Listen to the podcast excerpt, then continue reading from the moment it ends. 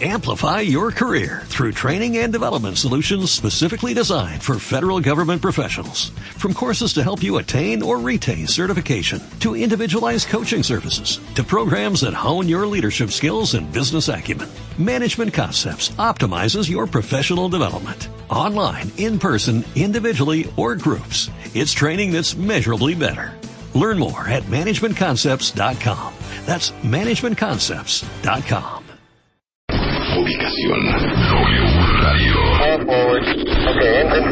Frecuencia 96.9 FM 900 AM. Son las 10 de la mañana y no estás alucinando. Marta de Baile, transmitiendo en vivo y en directo. No te despegues y escúchanos también en www.wradio.com.mx y www.martadebaile.com.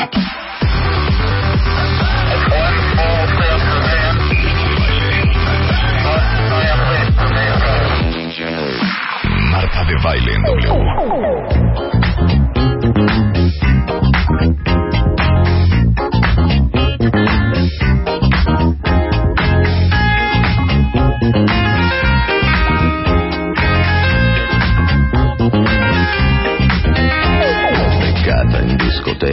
discoteca con lo sguardo da serpente Muy buenos días, lei. Saben que ustedes siempre esperan que cuando yo empiece este programa empiecen la alegría y el jejerejeje. Y saben que no. No, no todo, no todo siempre se puede hacer así. Estamos, ya dijo Ariel Grunwald hace como dos semanas, que ya estamos en las semanas de Aries. Y esto es de trabajar y de chambear. Por eso tenemos que estar pero jubilosos y con actitud. Por eso, esto es lo único que les puedo ofrecer el día de hoy. Si están listos, nosotros también, arráncate, mi chapo. Lo mejor de Marta de Baile. Comenzamos. Que no lo ninguneen, que no lo sobajen, que no lo manoseen, que no lo quieran humillar, Que no lo farolien. que no lo farolien, exactamente, que no lo farolien. De hecho, justamente esta mañana alguien me mandó un tuit que decía, ¿cuál es el, el, el tuit de- del cuate este que sabe de vino cañón? Entonces ya le puse arroba 10 vinos. Vinos. Digo, vinos, sí, 10 vinos. Está con nosotros Jesús 10, vitivinicultor y enólogo. Y vamos a hablar, entre muchas otras cosas, el marketing del vino, pero... Buenos días, Jesús. Hola, mi querida Marta, ¿cómo están? Pero Jesús, ahorita, eh, antes de empezar el programa, me dijo una cosa muy bonita que les va a servir a todos ustedes. Sí, super tip.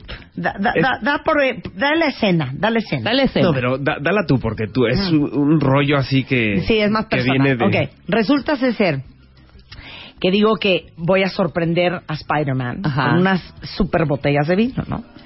Entonces me dice Jesús, es que no, es que no es así. No, no, no es así.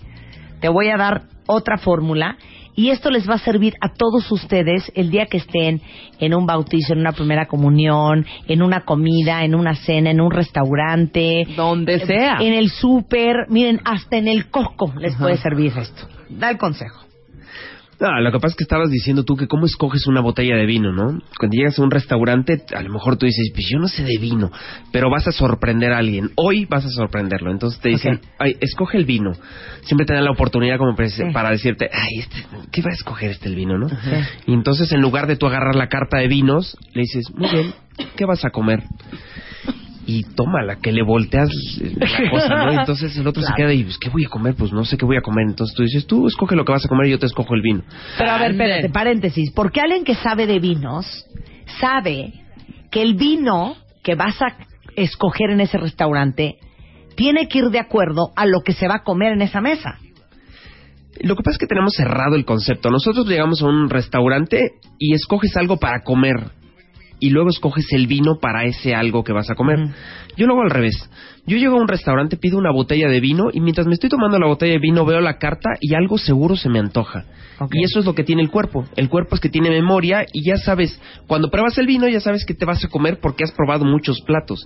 Entonces es mucho más divertido hacerlo al revés. Ok. Lo que yo te decía que, que se hiciera es, es, una, es una mecánica muy fácil. Tú, depende de lo que vas a comer, es el vino que te vas a tomar. Pero no vas a escoger ni la región, ni la marca, ni... Vas a escoger el estilo del vino. Entonces, por ejemplo, si te piden un plato que sea muy suave, pues pides un vino blanquito, muy suave, No, sencillo, espérate, pero ya nos estás haciendo bolas. No, espérate, Sí. es que otro día A a mí me pasó. Estábamos en un restaurante, de hecho Ajá. estábamos Rebeca y yo juntas, Ajá. y mi amigo agarró la carta de vinos. Te lo juro, no estoy exagerando, Jesús. Tuvo la carta de vinos en sus manos 40 minutos. Claro. Y la veía y la volvía a ver y le daba vuelta. Entonces todos le decíamos, ya pide el vino, ya lo que sea, ya pídelo. No, es que espérate, nada más le estaba haciendo al cuento, la verdad. Claro.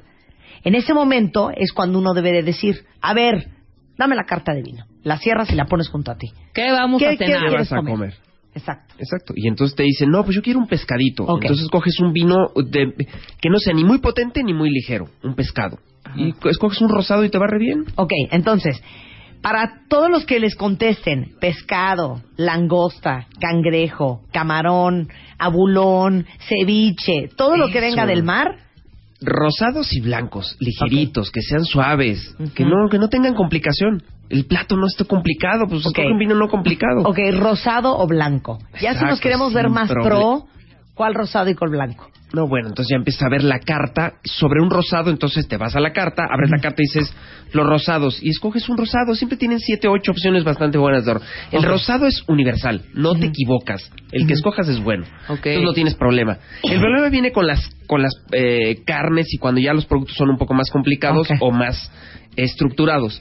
Ahí te vas a los tintos sin tener problema. Ok, entonces, un para los- pipián, un mole, una carne, un lo que se te ocurra que sea especiado, condimentado, tinto.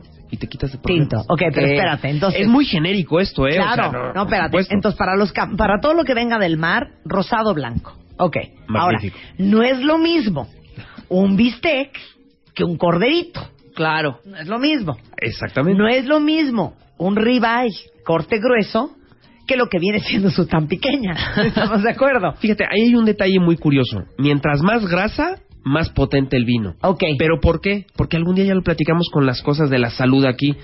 ¿Te acuerdas que mientras más grasa tienes, pues más grasa le metes al cuerpo y es peor porque te puede dar un infarto, te puede subir el colesterol? El vino lo que te ayuda es a bajarte todo ese tipo de cosas. El colesterol, las grasas, los triglicéridos, todo eso lo baja el vino. Entonces, ¿qué mejor que tomarte un chuletón mientras más grasoso, el vino más alcohólico y más potente para que resista eso? Si es una tan pequeña, como dices tú, sin problemas, escoge un vino tinto pero muy relajadito, muy ligero. Un padrequino. ¿Cómo es eso? No, ¿cómo es eso? Fíjate que es por el año. Si son jóvenes, son tranquilitos, relajaditos. Si son muy viejos, ya son más estructurados. Ok, entonces, si el Sin fulano problema. al que le estás preguntando, a ver, déjate de payasadas, ¿qué vas a comer? Yo te voy a escoger el vino. Entonces te dice, pues fíjate que se me anda antojando un New York Strip, un ribeye, todas esas carnes que son muy grasosas. Entonces vámonos con un vino potente, Exacto. que es un vino normalmente más viejo.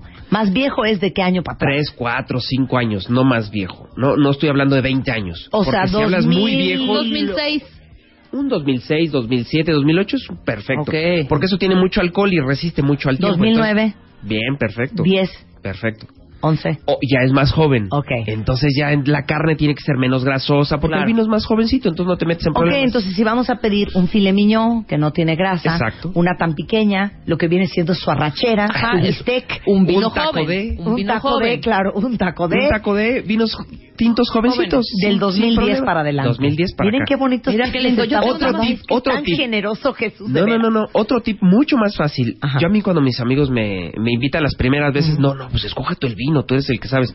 Y agarraba la carta, escogía un vino, le decía al mesero, se iba el mesero, traía una hielera y todo el mundo se quedaba mirando una hielera para un vino tinto que va a escoger este loco. Y entonces llegaban y ponían un vino dentro de la hielera y cuando servían era un rosado. Y todos, claro, todos mis amigos, una mesa de siete, ocho amigos, decían, ¿cómo un rosado? Estás loco, eso no es vino. Y yo decía, mira, hace tanto calor que lo más rico es un rosado para que te refresques. Hay veces que no hay que pensarle mucho, si hace calor es el rosado el, ideal. Claro. No ajá. te vuelvas loco. En Acapulco, en Puerto Vallarta, en Blanco, Cabo San rosado. Lucas. Lo que necesitas es un vino que te refresque, tienes calor, Sí, no un vino rico. potente que se te haga eh, grumos en la, La boca de toalla. La idea es eso. Eso, y te quitas de problemas. Así. Boca Es- de me acabo de echar un puro. Sí, claro. Exacto. La Oye- idea es hacerlo práctico el vino, no Oye, Jesús, y cuando dice, me imagino que hay más, pero me llama la atención que dice crianza. Ajá. ¿Hay crianza y ahí qué más? Reserva y gran reserva, pero eso es para Ajá. España. España tiene una clasificación y cuando te dicen, oye, este vino es de crianza, quiere decir que es joven. Ok. Cuando es de reserva es un poquito más añejo y cuando es de gran reserva es más añejo. Pero esa clasificación se usa en España y muy particularmente en Rioja, que la conocemos mucho en Rioja. Hoy en día eso se está rompiendo porque los vinos son modernos, jóvenes. Ok. Me tomé un crianza 2006 paternina, delicioso. Ajá. ¿Fue buena idea o no? Bien. ¿Es buen vino? Sí, es un muy buen vino. Bueno, a mí me gustó. Vale mucho la pena, claro. Vale mucho la pena. Mira, ese y el Dátelo, hombre, va de dátelo. viaje. No, lo que pasa es que cuando escoges un vino, luego lo escoges, ya cuando empiezas a saber un poquito más, lo escoges por la región, por la uva, y entonces empiezas a hacer cosas más interesantes, ¿no? Este no lo escogí, nunca, estaba ahí. Nunca escojas un vino Ajá. por la etiqueta. Claro. Luego llegas al súper y dices, "Oh, esta etiqueta está padrísima. Y te llevas ese vino sin saber lo que escogiste, ¿no? Si es joven, si es viejo, si es de una uva que te gusta o una uva que no te gusta. Hay etiquetas amarillas. Es típico que en los vinos las etiquetas negras no se ponían antes, por ejemplo. Imagínate una etiqueta negra en un vino. Nadie se la ponía. Hoy en día está de moda. claro. Ponerle una etiqueta negra a un producto Es más, yo soy tan psicológica que si yo veo un vino con una etiqueta negra, digo, me parece un vino, fíjate, ¿eh? fíjate Sí, lo sí, que es la claro. psicología del marketing, porque de eso vamos a hablar con Jesús es sexy. es que así funciona. Hoy en día Un lo vino negro es sexy. Y hay gente que va por el negro, le gusta vestirse de negro, y escoge ese tipo de etiquetas. Y hay gente que no, hay gente que escoge el- etiquetas Y llamativas. ¿no? automáticamente pensaría que un vino con una etiqueta beige o, o hueso blanca es un es un vino más clásico. Ajá. Es correcto. Ah, claro. Y ves la letra, hasta cuando la letra es más garigoleada y así, el vino es más viejito. Claro. Es de, de tipo crianza, Ajá. reservas, y no es muy moderno, ¿no? Cuando te ponen un dibujito de alguien o una figurita de alguien, ¿no? Y entonces empiezas a entrar en el marketing del vino. Eso es bien importante para vender, porque en la venta es muy importante. La venta nace por la vista. Si te gusta la forma de la botella o te gusta la etiqueta que tiene, te llevas la botella. Claro. En un anaquel de un súper o de cualquier cosa, tú vas revisando las botellas y dices, ay, qué padre, me la llevo. Si tiene un bonito diseño. De, eh, de hecho, hay etiquetas que tú las ves, el suaje es la etiqueta cuando la cortan. Hay etiquetas que tienen 29 suajes, o sea, 29 etiquetitas. Ajá. Imagínate una etiqueta con 29 etiquetas, es marketing también Claro. y funciona. Hay etiquetas de metal, hay etiquetas serigrafiadas, hay etiquetas de todo tipo. Hay etiquetas que son inteligentes, te dicen la temperatura del vino. Tú imagínate que tú vas a comprar la- el vino, lo metes a tu a tu cava y cuando lo sacas, ves en el vino tiene tal temperatura, está perfecto y te lo tomas. Wow. Hay etiquetas que las leen, bueno, las escaneas y te dan la ficha técnica por, por diferentes apps, ¿no? Es- eso es muy bonito. Entonces llegas al súper, eh, escaneas y dices, oye, qué bonita etiqueta, me la, me la puedo comer con una carne, con esto. Y eso es padre para, para comprar y para hacer este tipo de cosas. Ahora, ¿no? parte del marketing es el color de la botella y la forma de la botella. Pero en realidad no dirían ustedes que casi todas las botellas el de vino tienen la misma forma. Lo que pasa es que luego la forma de la botella te indica de dónde viene. Si son las botellas esas alargadas, sabes que es un blanco ligerito. Se llaman alsacianas. ¿Por qué? Porque en Ajá. Alsacia hacían las botellas de ese tipo, entonces era un distintivo. Las botellas se hacen desde, desde el año 1100, ya se hacen distintivos de botellas para que sepas que es de una región. Ajá. Por eso se llaman borgoñesas, bordalesas, alsacianas, de Chianti. ¿Has visto las de Chianti que tienen como Sí, las de Chianti son súper Es la típica que se. Ajá. cuelga en las pizzerías, ¿no? Esa es una típica de Chianti, de un tipo de Chianti. Que vienen que forradas como de rafia. Sí, exactamente. Sí, sí. Entonces es un estilo para que tú reconozcas rápidamente la botella. A ver, danos las regiones. Entonces, la alargada es de Alsacia y normalmente es blancos. Es blancos y son de color verdoso, pueden ser transparentes y amarillentos, cafés ya no se suelen hacer. Luego las que tienen hombros, hay unas botellitas que tienen hombros, las típicas de vino tinto tienen hombritos y las de vino blanco no suelen tener hombros, tienen caída completa. Eso es por los sedimentos que se le forma al vino. Si las botellas tienden a tener sedimentos, le ponen hombritos. Si no tienden a tener sedimentos, no les ponen hombros. Otro tip importante. Las botellas que no tienen hombros son más suaves. Las botellas que tienen hombros son más potentes. Ajá. Ok. Porque el sedimento, cuando tú se lo quieres quitar el hombro, te ayuda a que no se vaya el sedimento cuando lo pones en un decantador. Ok. ok. A lo mejor luego podemos hablar de los accesorios. No, ahorita de- vamos a hablar de todo usamos eso. de todo ese rollo, ¿no? Ok. Y el decantador es para que no se vaya el sedimento, se quede en la botella y tú te tomes el vino que está en, la, en el decantador y así sedimento. Y el hombrito te sirve para eso, Ok. para aguantar eso. ¿Para qué pones verdes las botellas? Para que no les quite el sol el color. ¿Has visto los espectaculares en la calle que les pega el sol? Sí. Sí. ¿Cuál es el, color que primero se va? ¿Qué será? O sea, será el amarillo, el verde, verde. ¿no? ¿No? Son los que Negro, menos se van. el blanco. No, no. Ah, no, ¿Cómo el blanco, hija? Perdón, el Rojo. el rojo. El rojo. El rojo. El rojo eh, lo afecta el ultravioleta del sol. Entonces, si tú te fijas en un espectacular, después de seis meses que está pegándole el sol, el rojo se deshace. Los vinos son rojos. Si los dejas mucho tiempo con el ultravioleta, pierden su coloración. Entonces ya Por no eso todas tanto- las botellas de vino tinto son oscuras. Por eso casi todas las botellas de vino tinto son de color verdoso oscuro. Sí, claro. Hay algunas negras muy bonitas, platinadas, de hecho, no ves el contenido. Y esos son estilos, es el marketing. Hay algunas que, que por fuera están como esmeriladas. Seguro los han visto. Ah, pues los vinos que, que estabas tomando tú, Sí.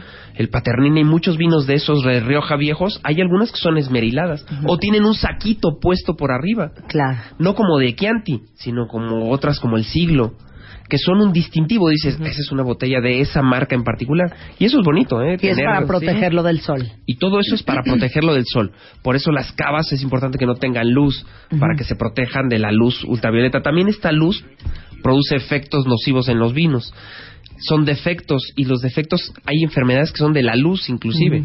El defecto de la luz es un defecto de los vinos cuando le pega mucho la luz. El típico vino en aparador, ¿no? En aparador, cuando llegas a un autoservicio y tiene un foco dicroico alumbrando y el vino vale 2.500 pesos. Chateau Lafite, 2.500 pesos. No lo compres. No claro, haga ese eso, no lo oiga. compres, ¿no? Ajá, claro. Eso no, ya ese vino está, pero se está muriendo, ¿no? Entonces, todo ese tipo de mecánicas de marketing ayudan mucho a la gente a ver qué etiqueta, qué botella, qué... Y hay botellotas, ¿nunca les ha tocado escuchar una botella enorme? Sí, sí, claro. Hay botellas de 15 litros, de 20 litros. Se compran para las bodas, para grandes eventos. Entonces, las bodegas hacen eso y las vinícolas hacen eso simplemente para ello, ¿no? Para, para que sea diferente, para que sea una forma diferente de tomarte un vino. Pues, Qué bonito. Los Bonito. corchos. el corcho es viene del árbol alcornoque. Por eso te llamaban cabeza alcornoque de chiquito, porque el corcho es impermeable. Entonces, al no pegársele nada, lo puedes meter en el vino y entonces hace un efecto tapón con los microorganismos que están afuera para que no entren y se eche a perder el vino. Pero hoy en día descubrieron los corchos, de, no son corchos, se llaman tapones sintéticos que son de colores y entonces lo metes y se hace, hace el mismo efecto.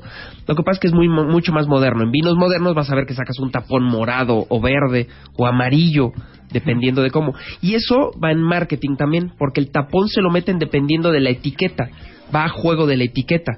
Porque hoy en día la capsulita que llevan arriba los vinos ya no la traen. Entonces el tapón se ve y se hace juego con la etiqueta. Entonces es un vestir la etiqueta. Claro. Es- eh, la botella es una cosa muy bonita que hacen también. Oye, oye, pre- pregunta muy buena de un cuentaviente que dice que ¿cuáles son los mejores corchos para tapar un vino que no te tomaste más que la mitad? Y cuando tomas blanco y que te queda la mitad en la botella, Ajá. ¿lo refrigeras? ¿El tinto lo refrigeras? ¿Lo dejas a temperatura ambiente o cómo se hace eso? Correcto. Eh, es muy buena pregunta porque ¿cómo tapas una botella después de que la destapaste? Sí. Se puede tapar con el mismo corcho, pero al revés. Nunca puedes No, meter el pero- corcho, nunca puedes meter el corcho derecho. Tápalo al revés. Ahora, Pero, si pero los que tienen cabeza de alcornoque, No, pero esos No. son como más de que son gordos champán. de Esos son corchos. No, esos son tapones para vino espumoso. Ah, es que Sí. estoy pensando en champaña, tienes toda la Claro, razón, el sí, claro. corcho. El- Claro. el la corcho es igualito. ahorita La- vamos a eso. Creo que la champaña Claro. te la acabas o te la acabas, ¿no? Te la acabas porque si no se pierde el gas carbónico. Es igual que una chela. Si no te tra- termina la chela, luego sabe mal porque no tiene gas carbónico. Claro. Entonces, el vino, el espumoso, un champán, un cava, te tómeselo completito. Pero las botellas se tapan también con corchos especiales de plástico y que es un accesorio. Pones un tapón de plástico, le sacas el aire y con eso te dura más el vino. Otro detalle es meterlo al refri, porque si le caen microorganismos que tenemos en el medio ambiente, transforman el vino, lo metes al refri y se duermen los bichos. Ok, Entonces pero tardan entonces más. metes al refri el, el blanco, pero también el y el tinto. tinto igual. También el tinto. Porque lo que haces es bajarle el metabolismo a los bichos. Entonces lo que hacen los bichos es no trabajar. Y al no trabajar, pues no te generan vinagre, que es muy típico en los vinos. Cuando se abren y pasan mucho tiempo, se forma vinagre. ¿Cuánto te dura una botella de blanco de tinto abierta en el refri? Unos dos, tres días. Que son más o menos lo que te tomas de diario. Sí. Una botella te alcanza cuatro copas. Y dentro de esas copas, pues son los cuatro días que te vas a tomar el vino. Y ya. Después desechas ese vino o ya te lo terminaste. Después de tres días. Y abres otra botella. Ni, ni cómo. Así es. Vamos a hacerles una cosa hermosa y preciosa. Cosa que el otro día también me percaté. Porque no todos saben en qué vaso se sirve qué. ¿Correcto? ¿Estamos de acuerdo? Totalmente. Entonces, regresando del corte con Jesús 10, arroba 10 vinos en Twitter, les vamos a explicar en qué vaso va el tequila, en qué copa va un coñac, en qué copa va un martini, en qué copa este va, por ejemplo, un, un cuál es la copa del Tom Collins, el vaso este alto, ¿qué se sirve ahí? ¿Cuál es el vaso highbolero, por claro, ejemplo? Claro. ¿En qué vaso va el chaser? ¿Cuál es el vaso old ¿Y fashion? por qué highball? ¿Y por qué old fashion? ¿Y por qué chaser? Sí. el tarro cervecero, lo que viene siendo su yarda. Todo eso lo vamos a hablar regresando con Jesús 10 vinos. No se vayan. Here, have some tequila. Si eres de los que ni Face, ni Tweet, ni Mail, todavía tenemos teléfonos. Llámanos. Lada sin costo 01807 18 14 14 y 5166 900. Marta de baile en W. Estamos de regreso en W Radio y estamos hablando con Jesús, nuestro vitivinicultor y enólogo, sobre el tema del licor. Ya que hablamos un poco del marketing del vino, pasamos a una parte muy bonita, que es el accesorio de las bebidas. Porque se han fijado que de repente uno puede pedir, por ejemplo, que será un whisky en las rocas. Y entonces te lo traen, pues, en un vaso alto. O pides una chela Claro. y te lo traen en un vaso corto. O pides, ya sé que Jesús se va a reír, o pides un poco de vino y que te lo van trayendo en el vasito que le sobró del mole Doña María. En una jicarita. Entonces, ¿para qué es cada tipo de vaso y qué se sirve ahí? Para que ustedes, ante nada, la elegancia. El vaso Collins.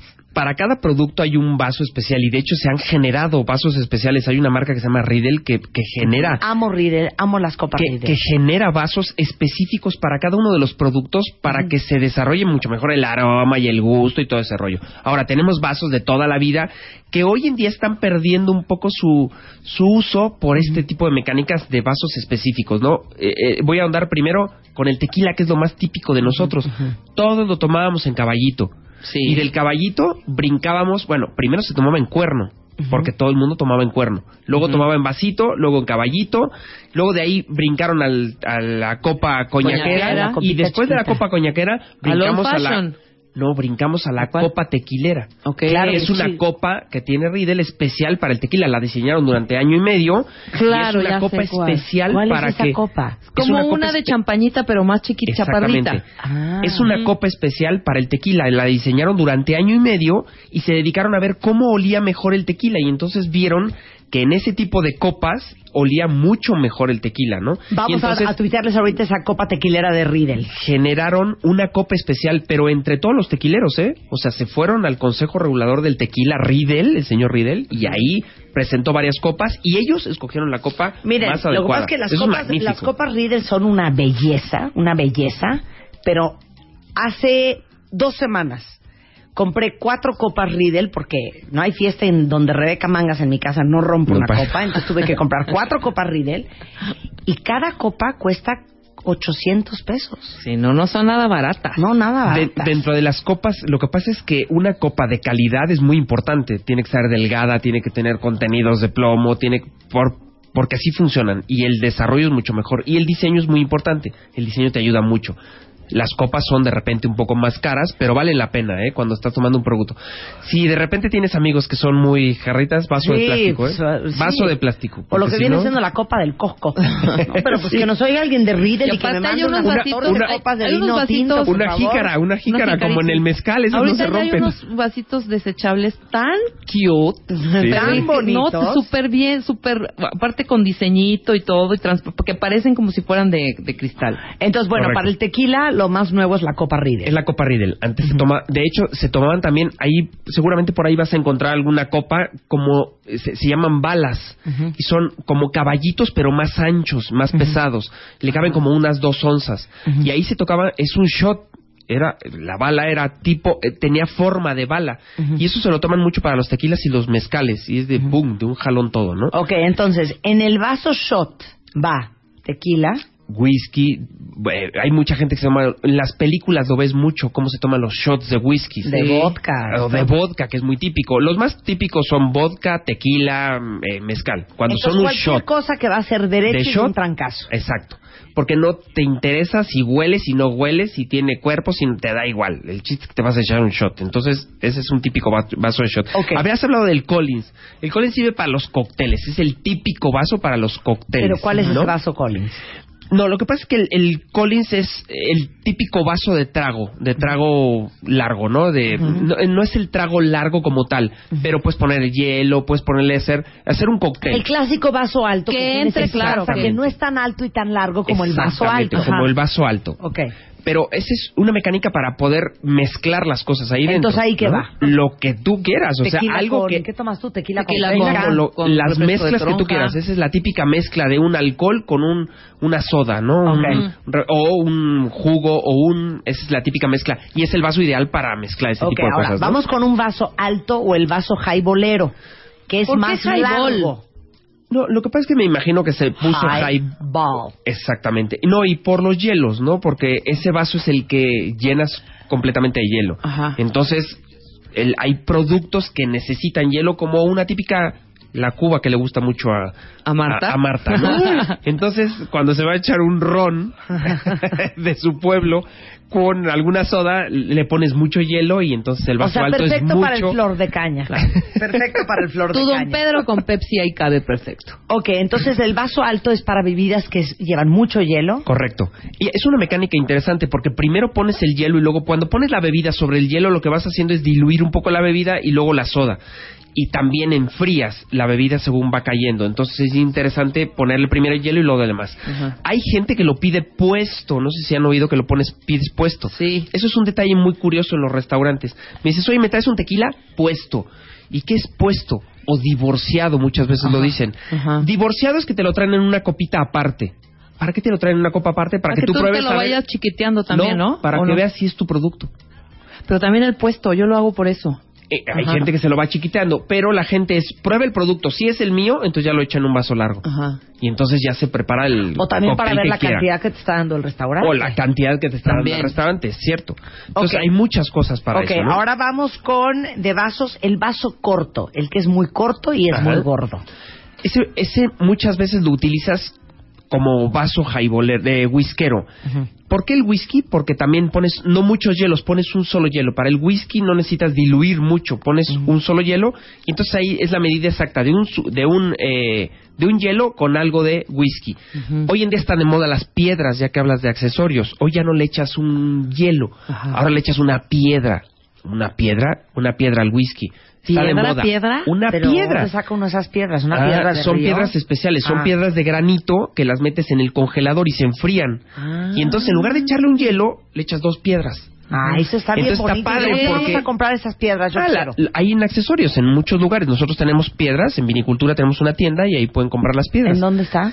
En la colonia del Valle. Pero pueden, pueden verlo por internet, pedirlos por internet y también... Se meten al congelador, punto. Lo metes al congelador, tiene su bolsita Las muy coqueta. amo. Y entonces, según lo metes al congelador, cuando llegue alguien le dices, ¿quieres una piedra en lugar de un hielo? ¿no? Claro. Porque- Claro.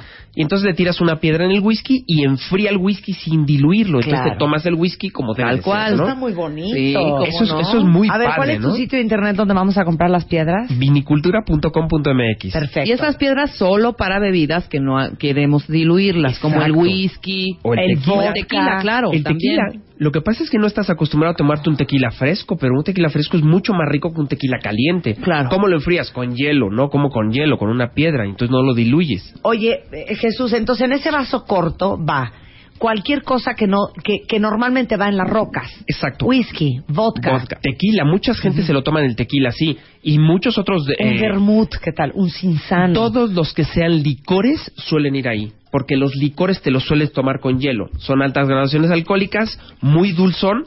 Licores, licor de menta, el anís, el, tú lo dijiste, claro. el vermut, todos esos se toman en ese tipo de vasos, ¿no? Que son prácticos para que no llenes de hielo, porque si no diluyes mucho. Ok, la copa de globo, la famosa copa coñaquera. Coñaquera. El copón. eso, eso se usaba mucho para el coñac antiguamente. Se sigue usando todavía, pero es muy típica para que el coñac desarrolle.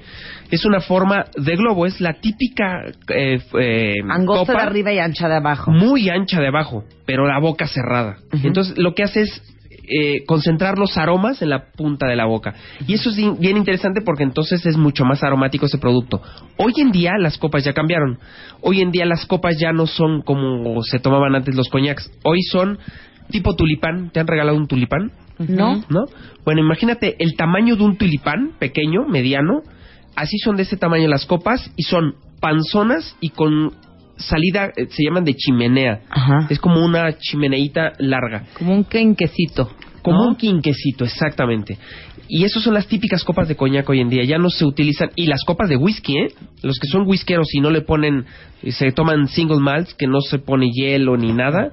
Esas son las típicas copas de, de whisky. Pero Esas ¿qué copas tal ese copón con hielos y con coca? Pero ese ya es un coñac. Ya es, eh, eh, ese coñac con soda o ese brandy ¿Cómo se con llama esa bebida que se me hace un- Eh. un- una, un- una, una criminalidad? La copa de nada. No, No. ponerle coñac. París de noche. Esa cosa. No, no, no, no, no, no. Lo, no, no, eso es una terrible aberración. Cuando el coñac no es para eso. Hay coñacs que son para mezcla, hay coñacs que no son para mezcla. Cuando Claro. tiene muchos años el coñac no lo mezcles. Cuando tiene pocos años el coñac puedes mezclarlo perfectamente bien.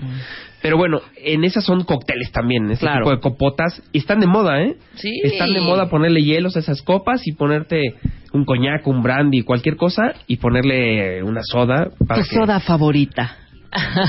no, es, así es, es, es bonito todo eso, ¿no? Pero bueno, tienes el, el típica, la típica copa de margarita, por ejemplo. También. ¿no? Que es muy coctelera. Muy Entonces es muy típico que la margarita te la sirvan en Que ese es como un copas, sombrerito, ¿no? pero al revés. Así es. ¿No? Que es muy típica. En todas las películas también la podemos encontrar, ¿no? La típica copa de margarita. Todo el mundo yo creo que la conoce, ¿no? Y hay el vaso para chaser, por ejemplo. ¿Y ¿Qué es un chaser? ¿Por qué te tomas un chaser? Es como para bajar, por ejemplo, si estoy tomando algo derecho, por ejemplo, un Ajá. coñac, que no te tomo coñac, pero bueno, como para medio bajar el, el saborcito. Sí. O sea, pides una, un tehuacán, un, una, un, un chaser tiene la, la finalidad de refrescarte, de mitigar el alcohol El que te alcohol estás que te tomando estás tomando. ahorita. Y el gas carbónico, porque tienen todos los chaser gas carbónico, Claro. te ayuda a que sea más fresco de lo que parece. Entonces el gas carbónico parece ser más frío de lo que parece, ¿no? ¿Y el chaser en qué va? En vaso corto también. Es un vaso un poco más delgado y en vaso corto. Eh, eso es muy típico que te lo pongan junto a la bebida que te vas a tomar. No en los vinos, por supuesto, porque sé que me vas a preguntar. ¿Y en vino también? No, en vino no, ¿eh? Ok, ahora Vino no, vamos todo con demás sí. la, eh, entonces en la copa redonda, la del coñac, ¿qué va? Coñac y qué más? Coñac o podemos hacer cócteles Igual hoy en un día. ahí. brandy Ajá. puede ir también. Claro, un brandy, un coñac, un armañac, un pisco, un... hay muchas bebidas que pueden ir en, ese- en esos... Un eh, Baileys, Un Baileys, un amaretto, también. un anís, Un licor. un orujo, Cualquier licor, un anís, todo eso puede ir ahí. ¿Por qué? Porque acuérdate que un par, mu- muchas esas le pones hielo, entonces puedes hacerlo. Pero es bonito. Te voy a decir un vaso Un que nosotros no nos fijamos en eso, que es la chela. Claro. Las chelas, dependiendo del tipo de chela que es, es el, la- el vaso a usarse. ¿de qué habla? Hay chelas que son que se sirven en vasos más amplios. Yo soy de tarro de cristal. tarro largo, claro. Y hay Pero como estas copas las así. formas. ¡fuc! Pero la yarda, Claro. la yarda para cuál chela es? No, no, no, no, la yarda no, la yarda es La una yarda ya mecánica es una- para tomar. ya es un circo. Sí, eso es otra cosa. Pero hay, hay, hombre, si le quieres ver, la yarda hay yardas pequeñitas. Ajá. Entonces, hay vasos de chela tipo yarda, pero más pequeños. Ok, pero entonces, ¿en qué, qué chela va en qué vaso? Eh, Ese es dependiendo el, el estilo de elaboración de las A ver, chelas. por Entonces, ejemplo, Guinness. Si es, pues, seguramente es un vaso más largo, más amplio. ¿Por qué? Porque la Guinness es más corpulenta, más estructurada, más densa. La espuma es más alta. Sí, claro. Exacto. Entonces, pues necesitas un vaso más largo. Hay cervezas que la espuma no es tan alta, más o menos dos centímetros tienen las espumas, más o menos así. La Guinness mucho más. Y esas son vasos más cortos. Ajá. Entonces hay cervezas que dependiendo su elaboración, te lo sirves en un vaso diferente. O sea, entre más espuma tenga la cerveza, más, más alto. largo es el vaso. y ancho es el vaso. Exacto. Sí, Pero- no, eh, la quienes te la sirven en Irlanda, en Claro. Escocia, en unos tarros de medio litro. Sí, parecen vitroleras. Sí. Y fíjate que luego eh, tomas la Guinness y dices, híjole, qué jarra agarré, ¿no? Y sin embargo no tiene mucho alcohol. No es una cerveza que tenga mucho alcohol, pero sí es muy densa. Sí. Entonces cae pesada. Con una Guinness es como si hubieras comido cuatro tacos. Ok, el- la copa de Martini, que es la más bonita del mundo mundial. Pues es la martinera la típica, ¿no? estamos de acuerdo. Que se vea, que el producto sea... Que tú lo puedas ver desde arriba, que y muchas veces le ponen... Yo le llamo eh, la mosca o el tropiecito, ¿no? Que le ponen algo adentro Sí, para la- que se vea y la que te lo aceituna. comas, que es la típica aceituna, ¿no? La, la, la ¿cómo se llama? La, La aceituna. pasita, la cosa bonita, la cereza. Siempre hay eso, ¿no? Vamos a hablar de la copa de champaña. ¿Por qué es una flauta? ¿Sabes cómo eran las copas de champán antes? Eran como si fuera un corsé. Las copas de champaña estaban diseñadas según el tamaño del corsé de la esposa de Luis XVI o Luis XIV. Te cae. Entonces por eso eran grandotas, anchas y no eran largas, porque estaban diseñadas así. Estaban diseñadas bajo esa mecánica. Después, cuando se dieron cuenta que tenían gas carbónico y que el gas carbónico te da la calidad del producto, las hicieron largas para que veas cómo la burbuja sube. Si la burbuja es chiquitita, es de calidad. Si la burbuja es más grande, no tiene tanta calidad. Entonces es bien importante servirlo en un vaso, en una copa larga, que se llaman flauta, para que veas que el desarrollo, si es más gorda o más, más delgadita. Más gorda, el producto es, puede ser un poco menos de calidad. Y más chiquita, es mucho más Mucho calidad. más. ¿Hasta dónde hay que servir una copita de champán? Siempre las copas de champán te las van a servir en dos eh, momentos. Te sirven un poco cuando la espuma sube hasta arriba. Ajá. Sin que se vierta. Y luego te vuelven a servir, que te lo sirven un poco más arriba de tres cuartos. Ok. Esa es la medida perfecta. Primero sirven para que se moje la copa. Ajá. Porque en las chelas también hay veces que hay que mojar la copa por dentro primero para que no se haga exceso de espuma y se haga la espuma ideal. Porque si no se llena mucho de espuma y luego tienes pura espuma. Por eso el vertido también es bien importante. Ok. El cómo viertes una copa de champán o cómo viertes una chela. Entonces, a ver, ¿cómo se sirve la champaña? Primero un Pues, poquitito. Primero sirves un poco y se va llenando de espuma porque como está seca la copa, se genera mucha espuma. Y la espuma sube hasta arriba. El efecto es la de la coca. Sirves la coca y lo primero que sirves, uf, se sube hasta arriba. Sí, el gas. Y luego ese gas ya mojó el vaso. Y al mojar el vaso en, el, en la copa de champán o de cerveza, la siguiente forma, la siguiente espuma que sube ya no sube tanto y te deja llenar el vaso a los tres cuartos que tú necesitas. Ok. Las chelas, por ejemplo, para servirse, se sirven primero con el vaso inclinadito. ¿No te has fijado sí, que de repente lo sirven con Sí. el vaso inclinado?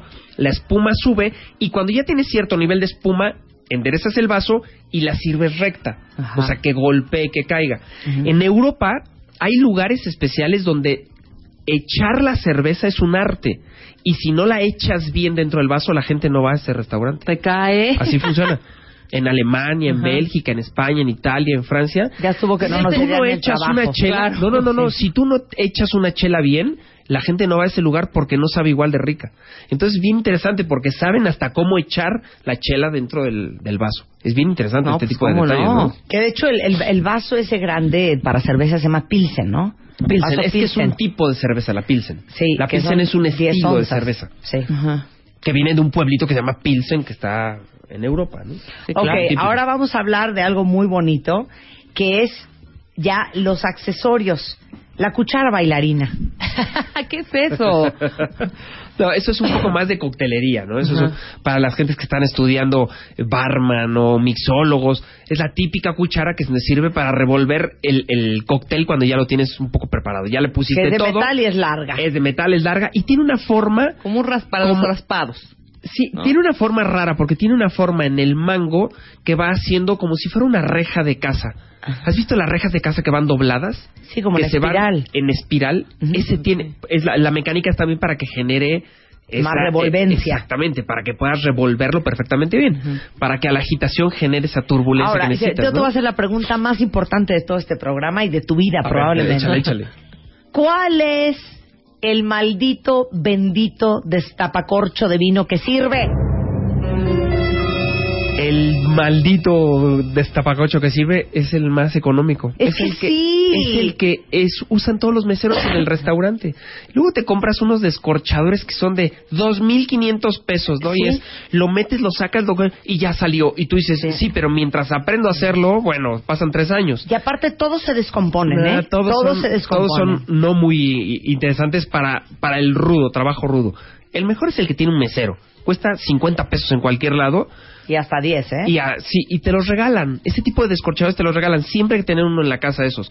Porque es la manera más fácil para descorchar una botella. Ahora, haz primero la mecánica de descorche porque si no puedes luchar como si fueras Blue Demon o el santo con la botella. A ver. Yo he visto a gente luchar con la botella para descorcharlo. A ¿eh? ver, ¿cómo se descorcha un vino? No, bueno, eh, eh, es un poco visual, pero Sí. ¿cómo descorchas el vino?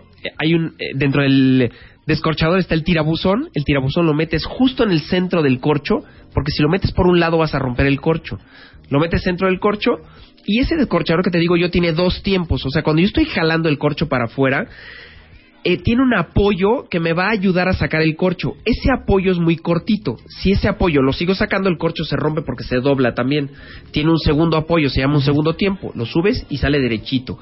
Evita que rompas el corcho. Es el descorchador más sencillo y más barato que existe. Ok. Tengan uno, ¿eh? Pon tú que se te rompió el corcho y se fue el corcho para dentro de la botella. ¿Qué procede? Nada, hay filtros para eso. Pones un filtro, es como un tapón que tiene una malla filtrante. Entonces tú sirves el vino y te lo va filtrando en el momento que lo vas sirviendo. Es- ese tipo de filtros son muy buenos para cuando el corcho ya es viejito, cuando tiene sedimento. Entonces no quieres decantar, usas Y eso ese- también lo venden en No, ese- vitivinicultura.com.mx. Ese filtro no, porque ese filtro es complicado de conseguir. No se suele conseguir muy fácil. Entonces, si consiguen un filtro de vino, vale la pena. En Europa luego lo suele haber en las tiendas. No en todas las tiendas, ¿eh? pero vale la pena. Ok, un shaker, que son una belleza. Qué bonitos son los shakers. El, shaker hay que saber usarlo. A ver, Porque si tú no sabes usarlo, dijo, de repente se vuelve una cosa muy ruda. El shaker es el típico donde metes una bebida y vas a primero homogenizarla, luego diluirla y después enfriarla. Ajá. Son como tres pasos. Entonces el shaker es meter la bebida Meto con el su vodka. metes el vodka, pongo la tapa. con, con hielos y entonces lo vas a mezclar. Lo que vas a hacer es hacer una eh, se llama una emulsión. Lo que pasa es que vas a tratar de mezclar el, el agua con el con el alcohol. Entonces los los angoloteas mucho y el sangoloteo te va a generar un producto muy homogéneo. Entonces así lo sirven. Se diluye, se diluye el alcohol, se integra el alcohol con el agua y se mezclan las partes aromáticas. Entonces por eso el shaker lo usas. El shaker es bonito porque lo, lo tienes que tapar bien, pero el destaparlo tiene su chiste. Si no lo has agitado bien, entonces se, se sella y entonces hay que darle dos o tres golpecitos para que salga y poder echarlo. Es muy rico y el que sabe usarlo es maravilloso, ¿eh? Así voy a servir vodka straight la próxima vez. A ver, Ya estamos. nunca he entendido. ¿La espumadera concha o el strainer? Hay productos que generan eh, em, como residuos y esos residuos los tienes que eliminar. Entonces, hay, hay mecánicas que te ayudan a eliminar eso. Pero, Pero dame un, ejemplo de un producto. ay, es que son cócteles todos, o sea, son nombres de cócteles que empiezas a hacer con eso. Eh, eh, el chiste es que la espumadera te sirve un poco para eliminar las, los sólidos que va a tener eso. Cuando tú te tomas un cóctel, a ti no te gusta que vaya con sólidos. Entonces lo o sea, que quieres con su zumo, con su bagazo. Exacto, con el bagazo que tiene. Los sólidos son esos O cachitos sea, ejemplo, de una piña naranja, colada. piña. Una piña colada, un todo eso, desarmador. exacto, tiene tiene esos sólidos que cuando te Sí. lo tomas no es rico. Sí. Tú quieres que sea una bebida limpia, Suave, Entonces pura. lo utilizas para eso. ¿Para qué? Para eliminar toda esa mecánica de, de sólidos que puede tener, ¿no? Entonces vale mucho la pena. Eh, Es, es bien interesante leer algo de esto. Hay libros de barman para que entiendan un poco todas estas mecánicas y lo vean porque esto es muy esto es muy visual. Esto lo tienes que hacer, lo tienes que ver para entender cómo funciona, ¿no? No, y en, en- en YouTube, harto video de barman. Sí, sí, sí, muchísimos. Ahora, yo he visto que a la gente le encanta tener bar en su casa. ¿Quién de ustedes cuentavientes tiene bar en su casa? O sea, de veras, están haciendo su casa Todos. y lo primero es El el, bar. bar. Claro. ¿no? La cava, la con su copón, con todos los cerillos que llevan coleccionados, ¿no? Con sus removedores. con sus removedores, de todas partes del mundo. Y, y con una dotación de botellas de todas partes del ¿Qué mundo. es ¿eh? lo que para todos mis cuentavientes, si tienen bar, no puede faltar en su bar? Mira, lo que no puede faltar es lo que te gusta. Si te gustan los whiskies, yo creo que una muy buena colección de whiskies vale la pena. De todas las zonas de Escocia y del mundo. Hay de Canadá, hay de Japón, hay de Estados Unidos. Vale mucho la pena. Y entonces, los whiskies son ideales para el que le gusta los whiskies. El que le gusta el vodka, pues una colección de vodka. Ahora, siempre hay que tener whiskies, vodkas, tequilas, mezcales, coñac, brandy, Ron, ron, ginebra. todos esos esos son los que tienes que tener, por lo menos una botella de cada una de, de- de alguna marca. que Mira, me atrevo ¿no? a decir, hasta un vermut. Ahora, vamos a los que podrías tener que serían interesantes como para sorprender. Un vermut. Ahora, si eres muy coctelero de que te gusta hacer cócteles, entonces empieza a traer muchos licores, muchas, mu- muchos licores de hierbas, muchos licores de frutas, muchos, porque con eso es con lo que se producen todos los cócteles. O sea, Entonces, Cinzano, eh, un Campari. Licores 43, eh, eh, Marnier, todos esos vale mucho la pena usarlos, un, ¿no? Un pasoa, este... Un pacharán. Un Mira, hay, hay, hay dos o tres cosas que no sueles tener que sirven bien, muy rico. Uno es el calúa. ¿Quién se toma un calúa? Nadie, pero cuando se lo pones un calúa al café es riquísimo. Entonces un calúa es el tipo, y el otro es el malibú, ese que huele a coco. ¿Cuál es el Malibú? Una botella blanca. Es una botella blanca. Sí, sí. Es ron. Eh, son de esas cosas que es dices, ron yo no me tomo esta Ron. ni de Es casualidad. ron, ¿no? Es ron. El Malibú Ron es un ron con esencia de coco. Con esencia de coco. Pero a lo que voy yo Ufales. es que eso lo usas Ufales. para cóctel. O sea, todos son cócteles. Entonces hay bien te productos, avientas una piña colada con hay ese. productos que tienes que tener cuando son cócteles. Ahí sí, eh, es, no te lo vas a tomar derecho o cosas así.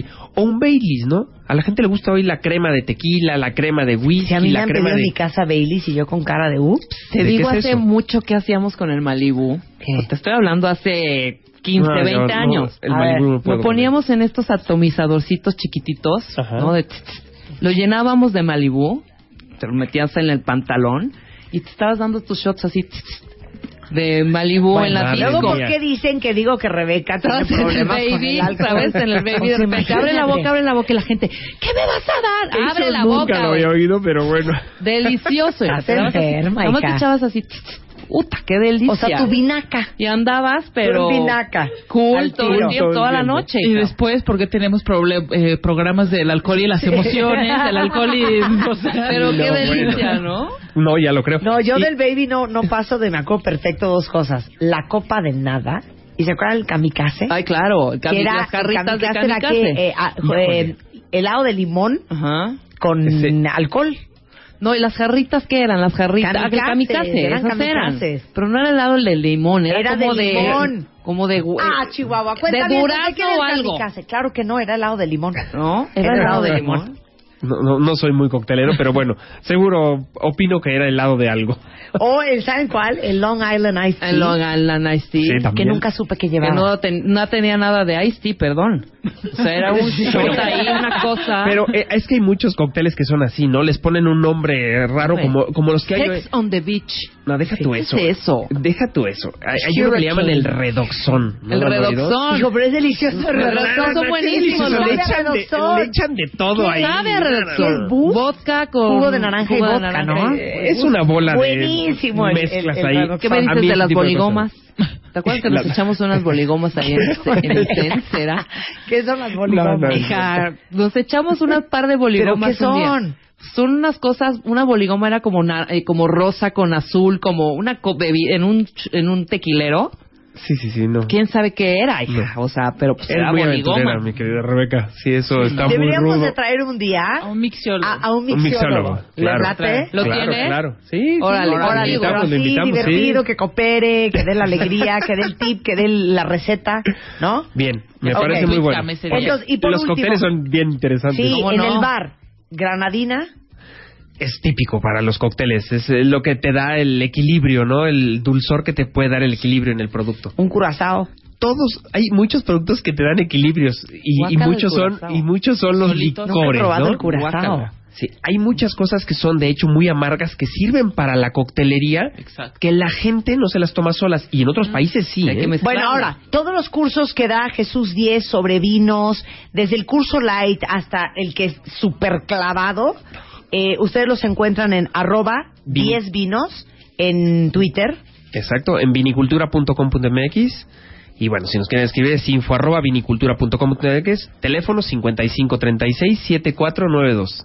Muchas Encantado gracias, de- querido. Ah, Un placer encantado. tenerte aquí. Pero síganlo en Twitter, porque en una de esas están en el súper, le mandan Sí, un tweet. 10 vinos. Desde el Costco, 10 vinos. ¿Qué se va a comprar? Tengo enfrente un, enfrente un que. No, un más bien voy a, diablo, un voy a comer o voy a cenar esto que me No, recomiendas. acuérdate del cenar y el comer. ¿Qué hacemos, eh? Muchas gracias, Jesús. Un Ah, placer encantado. tenerte aquí. Regresamos después del corte, no se vayan cuentavientes.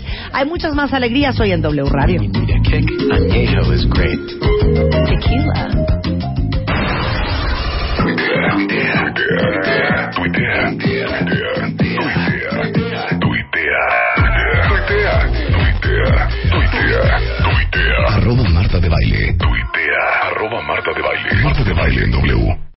Amplify your career through training and development solutions specifically designed for federal government professionals. From courses to help you attain or retain certification, to individualized coaching services, to programs that hone your leadership skills and business acumen, Management Concepts optimizes your professional development. Online, in person, individually, or groups, it's training that's measurably better.